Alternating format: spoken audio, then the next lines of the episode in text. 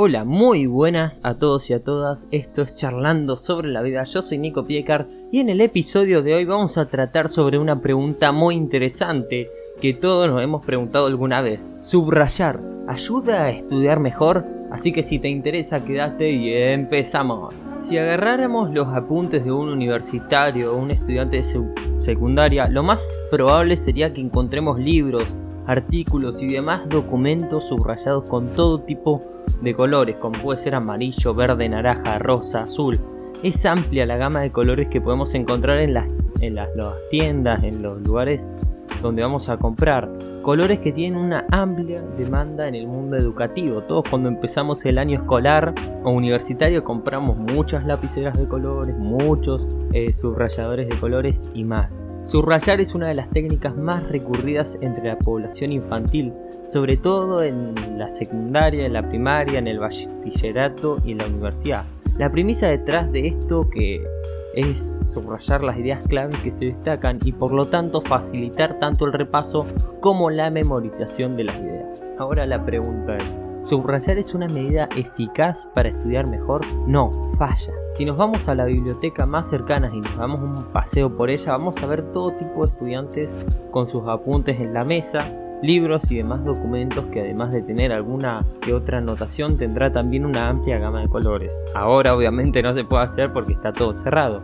Hay estudiantes coquetos que lo hacen con colores pasteles, otros prefieren clásicos fluorescentes más chillones y algunos prefieren ir a lo simple y subrayan con un lápiz o una lapicera. Sea como sea, los estudiantes, casi por instinto, necesitan subrayar sus apuntes. Y esto a mí me pasa, seguro que a vos también. Subrayar es una de las técnicas más recurridas entre los estudiantes de todos los niveles educativos, especialmente en la secundaria, en la preuniversitaria y en la universidad. No lo hacen porque sí naturalmente, el objetivo es facilitar el aprendizaje y memorización del contenido, resaltando las ideas claves y hacer que durante el repaso se pueda recurrir más fácilmente a estas sin necesidad de leerse toda la página de arriba abajo. Actualmente yo hago esta técnica para estudiar el curso de manejo y sacar el carnet de conducir. Debido a su popularidad, no son pocas las investigaciones en ciencias de la educación que han tratado de averiguar si realmente subrayar ayuda a estudiar mejor. Esta estrategia ha sido estudiada tanto en un contexto de laboratorio, controlando todas las variables posibles, como en situaciones reales en el aula, es decir, trabajo de campo. Ambos tipos de investigaciones han coincidido en comparar el subrayado con otras estrategias también recurridas por la población infantil eh, y leer sin subrayar. La investigación científica. De tantas investigaciones que se han centrado en estudiar la eficacia de subrayar, como técnica de estudio tenemos una clásica realizada en el año 1974 por Robert Fowler y Anis Baker. De forma resumida, su estudio implicó dar un texto de 10 páginas a sus alumnos, los cuales estaban divididos en tres grupos, cada uno de ellos con una de las tres siguientes condiciones. Leer sin subrayar, leer subrayado y leer texto ya subrayado. O sea, un grupo leía sin poder subrayar, otro ya estaba, podía subrayar y otro que ya leyeron todo subrayado. Los alumnos se leían el texto y hacían que los lo que los investigadores le dijeron. Los que estaban en la condición 1 simplemente leían sin subrayar, los que estaban en el 2 leían el texto subrayándolo con su propia cuenta y como era esperar, cada uno subrayaba aquello que consideraba relevante lo cual, podía variar de persona a persona, y los tres recibían un texto con las ideas claves como les decía. La siguiente sesión del experimento se realizó al cabo de una semana y consistía en realizar la prueba en la que se les preguntaba los contenidos que se expresaban explicados en el documento de 10 páginas. Antes del examen los alumnos tenían la oportunidad de repasar unos 10 minutos usando el mismo documento que usaron la vez anterior, es decir, los de uno recibieron el mismo documento sin subrayar, los de dos recibieron aquel mismo coloreado y los del 3 el documento con idea subrayada. Al comparar los resultados de la prueba contestada por los estudiantes de las tres condiciones, los investigadores no encontraron diferencias estadísticamente significativas entre estas condiciones. Por sorprendente que pueda parecer, otras investigaciones en la misma línea que esta o que tomaban inspiración de ella tuvieron resultados similares, dando a entender que las primeras de subrayar no sirven mucho. ¿De verdad que no sirve para nada? Sin embargo, asumir de primeras que subrayar no tiene ningún tipo de beneficio para el estudio es una interpretación precipitada y poco profunda. aunque de forma un tanto sutil, el hecho de haber subrayado activamente o de recibir un documento ya subrayado se relacionaba con un mejor rendimiento en comparación con solo leer el texto, lo cual sugiere que realmente de si algo sirve subrayar. Cuando vemos una palabra subrayada de diferente color en una página en blanco y negro, es inevitable fijarse en ella. Y esto lo vemos mucho en libros de la escuela, de la secundaria y ya no sé si de la universidad, pero es probable que sí. Cuando vemos esa palabra eh, nos llama mucho la atención y esa palabra destaca por encima de las demás porque no tiene las mismas características visuales, es decir, perceptivas, que el resto del texto que no está coloreado. Esta palabra nos habrá llamado la atención y aunque no hayamos hecho el esfuerzo, la vamos a recordar más fácilmente que el resto por una cuestión subconsciente. Esto es el efecto Borisov o de aislamiento y se produce cuando una información sobresale semántica o sensorialmente y al sobresalir hay más probabilidades de que se recuerde en comparación con el resto de la información que era más homogénea en estos dos aspectos. Por ejemplo, leyendo las dos eh, siguientes listas de palabras y esperando 5 minutos, ¿qué palabras es más probable que nos olvidemos? Lista número 1. Manzana, pera, plátano, kiwi, ciruela, orangután, sandía, melón, naranja, mango. Lista 2. Coche, autobús, avión, motocicleta, barco, yate, tren, metro, ferrocarril. Es más probable, tomando estos dos ejemplos, podemos ver en efecto de aislamiento va a darse haciéndonos recordar la palabra orangután de la lista 1, porque destaca semánticamente y la palabra motocicleta, la cual destaca perceptivamente, porque en la primera estamos hablando de frutas, verduras, y después tiramos una especie animal y después todo en percepción cambia por la bicicleta, que es el único auto que no tiene motor en ese sentido. La primera lo hace porque se diferencia de que no es fruta y la segunda porque está eh, no tiene motor básicamente. Entendiendo esto, ¿qué pasaría si la lista 2 se presentara de la siguiente forma? Si la primera eh, ves que nos la enseñaran, ¿qué palabras creemos que serían las que más probablemente se recordarían? Lista 2 era coche, autobús, avión, motocicleta, bicicleta, barco, yate, tren, metro y ferrocarril. Aquí todas las palabras estarían subrayadas y en negrita, imagínate además de que todas hacen referencias a medios de transporte. Ninguna de ellas destacaría porque se reúnen las mismas características. En principio todas estas implicarían el mismo esfuerzo cognitivo a la hora de intentar memorizarlas y recordarlas, puesto que ninguna por sí sola tiene ningún aspecto especialmente llamativo. Esto es lo que pasa cuando se subraya unos apuntes. Cuando se subrayan palabras concretas del texto es más probable que al repasar nos fijemos rápidamente en ellas porque llaman la atención por ser distintas visualmente al resto de la página. Como nos llamaron la atención la vamos a recordar mejor. Sin embargo, todas las páginas o casi todas está subrayada, lo que nos va a llamar más la atención en términos visuales va a ser lo blanco, que bien puede ser los márgenes o una palabra suelta que no nos hemos coloreado.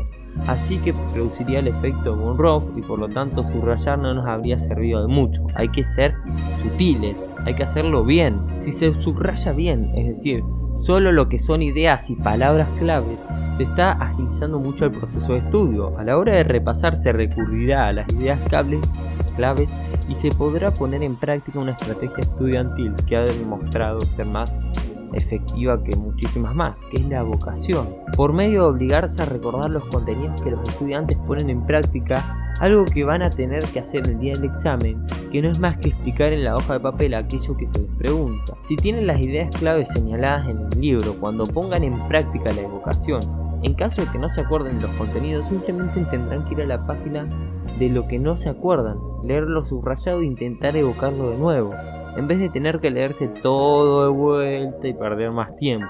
Haber subrayado las ideas clave adecuadamente y tratar de recordarlas en voz alta hace que subrayar sí ayude a estudiar mejor, puesto que va a facilitar la memorización y posteriormente la evocación.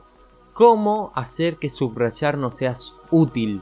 Visto lo anterior, queda claro que subrayar, aunque no sea una técnica tan potente como la evocación, si se hace puede sernos de ayuda en el estudio. Sea, vocación es subrayar las ideas claves adecuadamente y después leerlas en voz alta y tratar de decirlas con nuestras palabras, tomando esa idea y no decirla textualmente. Para subrayar que nos resulte sea que sea algo útil, es necesario que se haga bien, es decir, subrayando las ideas claves y evitar cometer el error más clásico que todos los estudiantes han cometido más de una vez, pintar toda la página con subrayador. No es que a más subrayados más vamos a aprender, sino que menos cosas nos van a llamar la atención y más difícil nos resultará encontrar las ideas, menos vamos a hacer uso de este efecto que explicábamos anterior. Ahora te voy a dar algunos consejos para subrayar bien haciendo que esta estrategia sea realmente provechosa en tu estudio y no abusemos de esta técnica para hacerla inefectiva 1. Hacer una primera lectura. Lo primero que hacen muchos estudiantes, nada más abrir el libro, es amarse con su subrayador y empezar a leer el temario y ir subrayando todo mientras lo van leyendo. Este es el error más extendido en la población infantil y la que lo convierte en la acción de subrayar en una total pérdida de tiempo. Para poder subrayar las ideas clave, primero hay que saber cuáles son.